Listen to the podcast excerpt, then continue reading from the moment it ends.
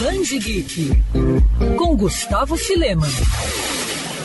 O que o futuro guarda? Bom, se depender da ficção científica, a gente já pode se preparar para um mundo cercado de tecnologia e robótica. Resta saber se essas máquinas vão estar do nosso lado ou não. Duas franquias que abordam muito bem esses contrapontos são Robocop e Exterminador do Futuro. E não é que esses clássicos personagens já se encontraram. Os dois crossovers aconteceram fora das telonas. O primeiro em 1992, em uma minissérie em quadrinhos produzida por Frank Miller e Walt Simonson. A aventura mescla de maneira muito equilibrada os dois universos, já que a premissa criada por Miller funciona como um desfecho para as sagas de ambas as franquias. Toda a trama começa com três exterminadores chegando do futuro em Detroit. A missão deles, no entanto, é proteger o policial Alex Murphy, o Robocop, de um soldado humano que voltou no tempo para destruí-lo. Mesmo sem saber, a tecnologia usada para salvar Murphy pela polícia serve como base para o surgimento da Skynet e para a destruição do mundo dos homens na franquia Exterminador do Futuro. O crossover fez sucesso entre os fãs e serviu de inspiração para o segundo encontro entre os dois universos, o game Robocop vs Determinator Terminator, lançado em 1994 para diferentes videogames.